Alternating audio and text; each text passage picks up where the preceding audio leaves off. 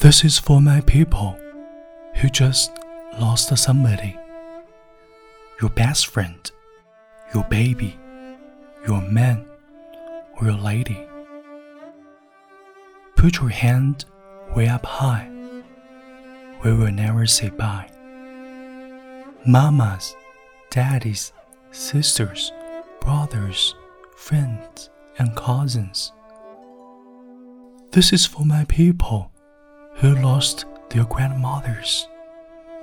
Lift head to the sky, cause we will never say bye. As a child, there were them times I didn't get it, but you kept me in line. I didn't know why you didn't show up sometimes.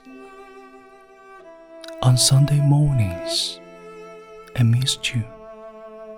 But I'm glad we talked through. All the grown things separation brings. You never let me know it. You never let it show because you loved me. And obviously, there's so much more left to say. If you were with me today, face to face,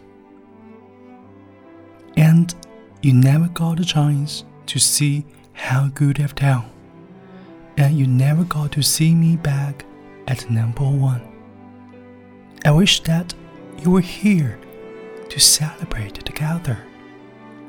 I wish that we could spend the holidays together. I remember you used to tuck me in at night with the teddy bear you gave to me that I held so tight.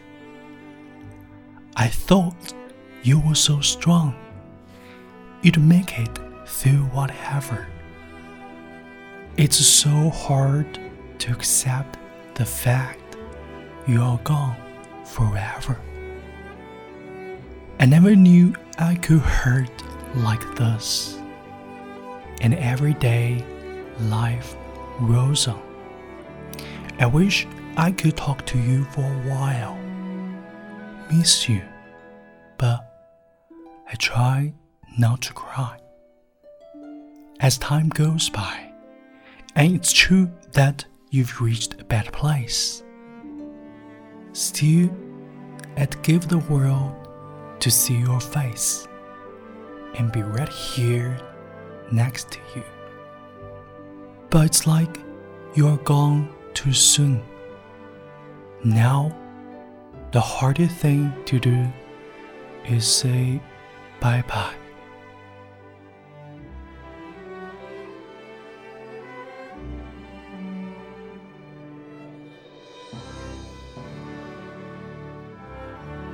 嗨，你好，我是永清。 最近我重温了电影《入殓师》，电影里有一句台词让我动容：“死亡可能是一道门，逝去并不是终结，而是超越，走向下一个旅程。就如门一样，和先离去的人告别时，我总会说：路上小心，总会再见的。”看完电影，再听玛丽亚·凯莉的这首《拜拜》，感触更加深刻。二零零二年，玛丽亚·凯莉的父亲因患癌症不幸去世，后来又经历了爱犬、好友的离世，有感而发，创作了这首歌曲。我们每个人都会因为死亡失去爱我们的人和我们爱的人。我们会悲伤，但只要想起他们，他们就永远在我们身边，从内心深处给予我们力量。人总有一死，离别也是人生必经的部分。在还拥有彼此的时候，我们多一些陪伴，多一些付出，多一些问候，多一些见面。多一个拥抱，多说一句“我爱你”。